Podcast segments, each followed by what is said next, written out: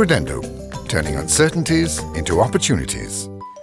Nous avons le plaisir d'accueillir Nabil Gijakli et Pascaline Delafaille de Credendo pour aborder la question risque pays à l'ère de la Covid. Alors Pascaline, est-ce que vous pouvez nous dire un mot sur l'incidence de la Covid-19 sur les risques pays?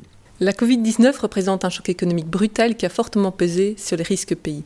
Credendo a ainsi dégradé le risque commercial de nombreux pays. Cela dit, l'ampleur du choc, diffère grandement entre les différents pays. Par exemple, les pays les plus touchés par la Covid-19, tels que les pays de la zone euro ou de l'Amérique latine, ont été particulièrement affectés par cette crise. C'est aussi le cas des pays exportateurs de pétrole, tels que le Nigeria, ou des pays qui dépendent du tourisme, tels que les Maldives. Une autre source de divergence entre les pays provient des fondamentaux macroéconomiques.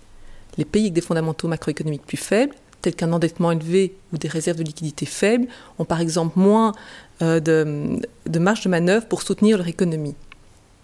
Jusqu'ici, une vague de défauts été évitée grâce au soutien massif des autorités locales et des institutions internationales. Cela étant dit, les vulnérabilités financières existantes sont déjà importantes et ont encore augmenté avec l'accroissement de l'endettement privé et public. Le risque est donc de voir la crise du Covid-19 évoluer en crise de solvabilité pour de nombreux pays et entreprises. Alors dans ce cas, Nabil, euh, quelles peuvent être les incidences sur les clients? Ben, les incidences sont, multiples. Hein. Beaucoup d'entreprises ont été obligées de fermer ou de stopper leurs activités. Euh, elles ont été confrontées à un choc de la demande. Des commandes ont été annulées ou reportées. Euh, lorsqu'elles continuent à fonctionner, il y a eu un problème pour s'approvisionner en, en matériel. Et puis pour le futur, difficile de prospecter dans les conditions actuelles. J'ajoute aussi que celles qui ont continué à travailler ont dû le faire en veillant à protéger leur personnel. Et puis, je crains pour le futur qu'elles soient face à une augmentation des risques de non-paiement. Et dans ce cas, euh, quelles sont les solutions que Credendo peut, proposer?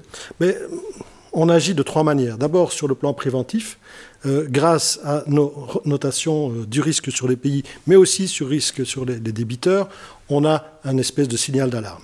Deuxième chose, je parlais de non-paiement.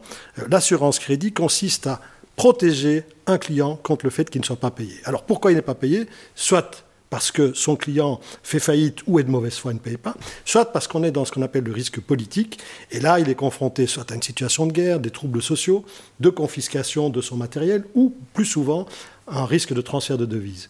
Si cela se passe et que le client est assuré, à ce moment-là, nous indemnisons le risque de non-paiement et nous rentrons dans notre troisième rôle, qui est celui de soutenir une entreprise lorsqu'elle fait face à un sinistre. Credendo, turning uncertainties into opportunities.